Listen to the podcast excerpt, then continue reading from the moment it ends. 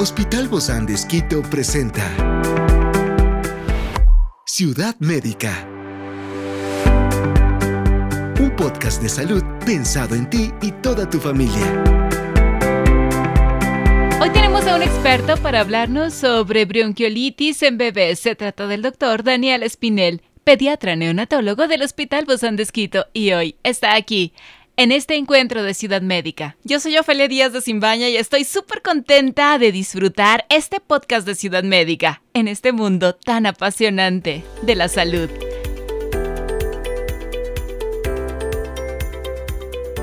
En los primeros compases de la vida, cuando el mundo es un lugar nuevo y fascinante para descubrir, un enemigo sigiloso acecha a los más pequeñitos de nuestro hogar, la bronquiolitis. Por eso, el día de hoy hablamos con nuestro invitado, el doctor Daniel Espinel. Él es pediatra neonatólogo del Hospital Bozán de.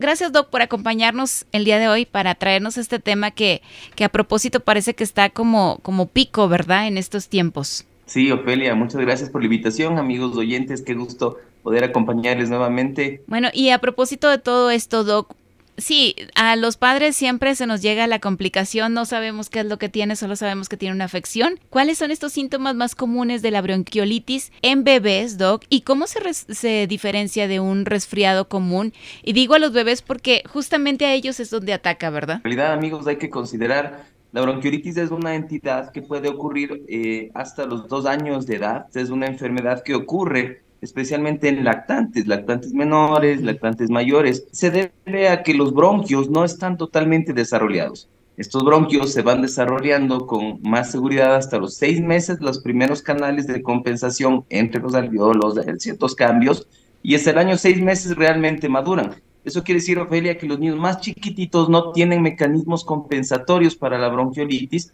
y los menores de cuatro meses con una infección de este tipo pueden tener la mayor complicación que es el espasmo bronquial que se cierre la vía aérea, que se llenen de mocos, porque es una enfermedad con muchas, muchas secreciones, eh, y claro, puedan complicarse con necesidad de oxígeno, dejen de alimentarse y demás. Y, y, los bebés son especialmente susceptibles a esto, ¿verdad? En comparación con niños más grandes. Sí, especialmente si hubiera factores de riesgo adicionales, hay que tomar en cuenta si su niño fue prematuro, si tuvo necesidad de oxígeno al alta de neonatología, si ha tenido procesos respiratorios o alérgicos a repetición, eh, no se hable de cardiópatas o alguna otra enfermedad, o sea, oh. cardiológica, corazoncito, etcétera, etcétera.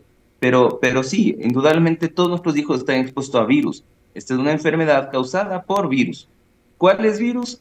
Todos los virus que nos causan gripe. Sí, puedo darles una lista enorme, influenza, para influenza, rinovirus, COVID. virus el, el, el COVID, el SARS-CoV-2.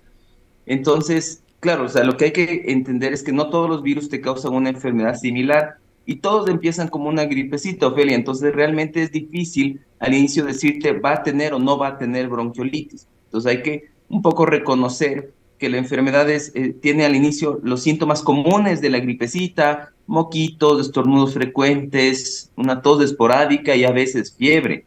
Y después de aproximadamente unos tres hasta cinco días, empiezan a tener una tos que es productiva. Yo les suelo explicar a mis pacientes para que logren entender la diferencia del tipo de tos. La tos común, la tos de todos, esta tos irritativa de acá arriba, pero si ustedes se imaginan o piensan en su familia a alguien que fume y han escuchado esa tos del fumador, una tos profunda, una tos en ataques, esa es una tos bronquial y esa es la tos de la bronquiolitis, como accesos y ataques de tos. Experiencias excepcionales son el motor que nos anima a trabajar por la salud integral de nuestros pacientes. Expresamos el amor de Dios para dar prioridad a la vida por sobre todas las cosas.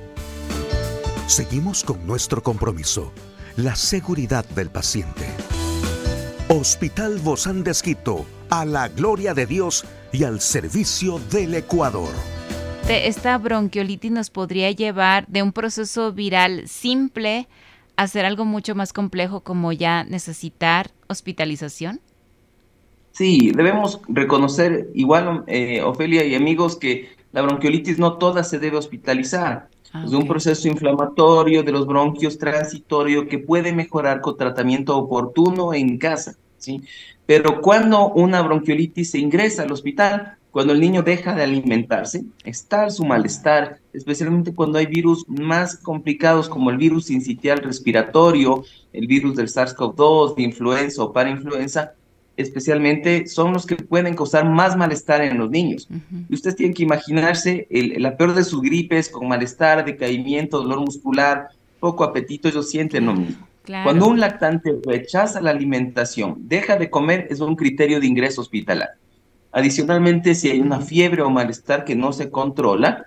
Y tercero, si empiezan a tener respiración agitada o dificultad para respirar, con ruidos al respirar y con una tos que les ponga, eh, les haga vomitar o se pongan morados. Sumado a que si realmente se afecta la cantidad de oxígeno que el niño puede respirar y es necesario darle un aporte adicional, esos son los criterios para ingresar al hospital, pero el 90% de los casos, Ofelia y amigos, pueden ser manejados en casa con un diagnóstico y un tratamiento oportuno. ¿Cómo se hace el diagnóstico, Doc, para estos pequeñines?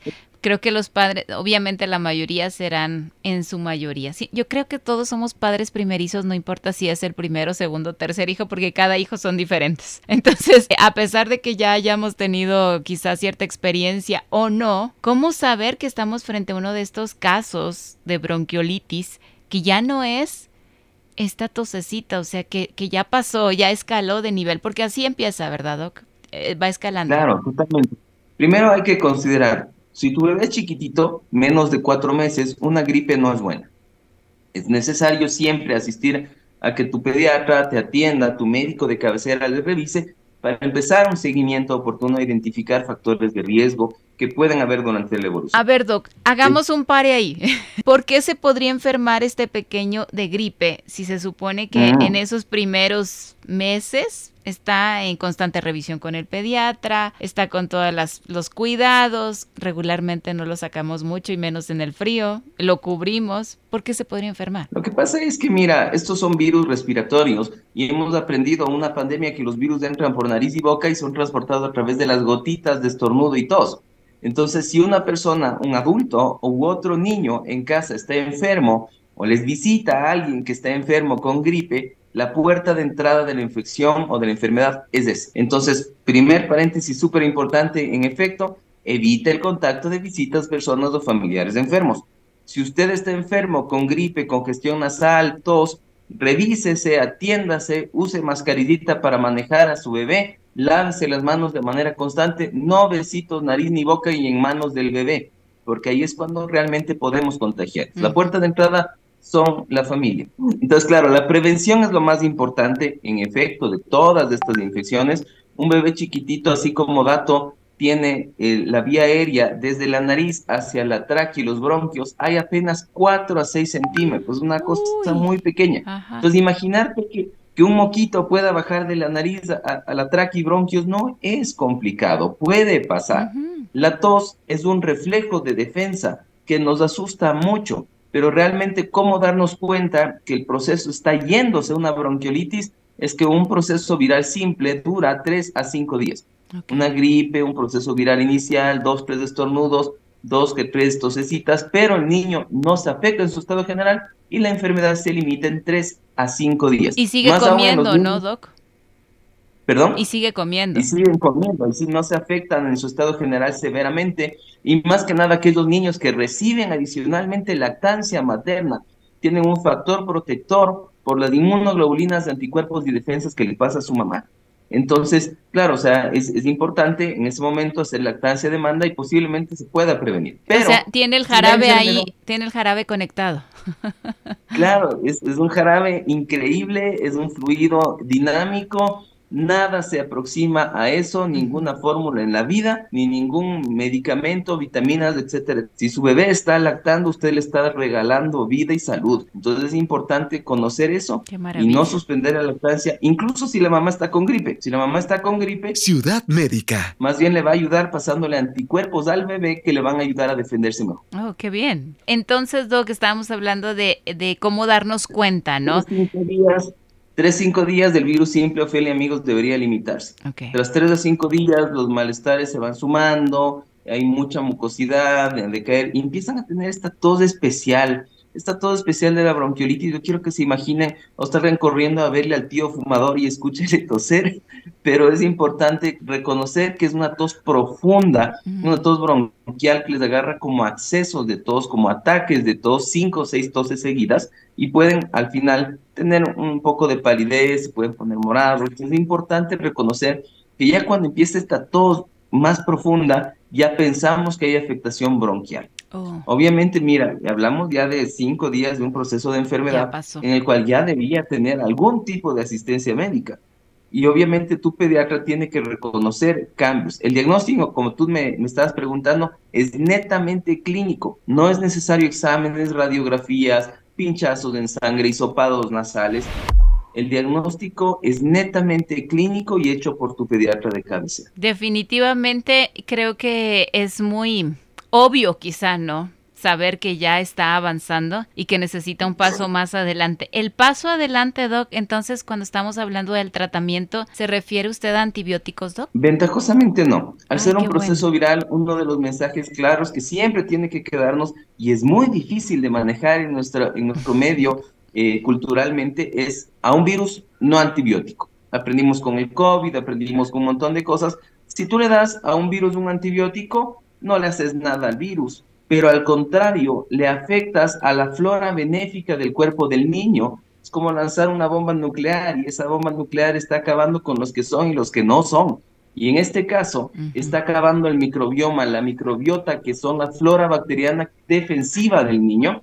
Un mal uso de antibióticos en la bronquiolitis podría llevar a que el niño a largo plazo tenga resistencias y no podamos usar medicamentos a futuro. El manejo de la bronquiolitis es netamente sintomático. No existe un tratamiento que le corte back de un día al otro y no pasa nada. Es manejo de secreciones, hay que hacer lavados nasales profusos con solución salina, con suero fisiológico. No se debe usar antigripales de ningún tipo. El uso de antihistamínicos, eh, antihistamina, cetiricina, etcétera, etcétera, no tienen ningún uso. No se deben usar corticoides los corticoides pueden alterar la inmunidad del, niño recién nacido o lactante, menor o mayor, y no están indicados. Si su pediatra determina que existe un proceso aquí bronquiolar con obstrucción, con sibilancias que se llaman, se pueden usar inhalaciones con una medicación que sea la adecuada. Técnicamente eso podría ayudar a que el niño mejore. Y obviamente el uso de medicamentos para el control del malestar y la fiebre, que puede ser a la cabeza siempre paracetamol, porque un bebé chiquitico tampoco es que le debes medicar cosas extremas o cosas adicionales como ibuprofeno, Ciudad Médica, diclofenaco, esas cosas pueden dañar sus riñones. Entonces es importante considerar eso. ¿Y esto afecta también en su desarrollo ¿Y en la salud a largo plazo? Sí, hay una, hay una relación con un virus en específico, que es el virus sincitial respiratorio. Se ha logrado determinar que cuando los niños pequeñitos tienen una infección tipo bronquiolitis por virus sincitial respiratorio, tienen un aumento de riesgo de hacer espasmos bronquiales, que se cierren los bronquios o lleven a una, una entidad que se llama hiperreactividad bronquial. Es decir, el niño con una gripecita simple se le cierran los bronquios. A largo plazo, existe una relación que aumente el riesgo, al menos un 40%, de que presenten asma en la infancia. Hemos aprendido muchísimo, doctor Daniel Espinel, pediatra neonatólogo del Hospital Bozán de Esquito. Muchas gracias, doc. Un fuerte abrazo. Un gusto, Ofelia. Mensaje final. Por Dios, no automediquen a sus hijos. Acudan siempre a su médico. No dejen pasar el tiempo. La oportunidad es realmente lo clave en el manejo de la bronquiolitis. Nos vemos pronto, doc. Hasta luego.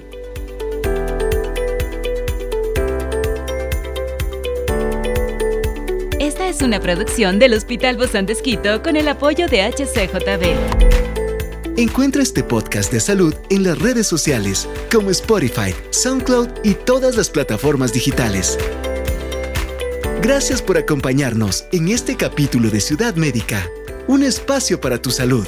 Hasta la próxima.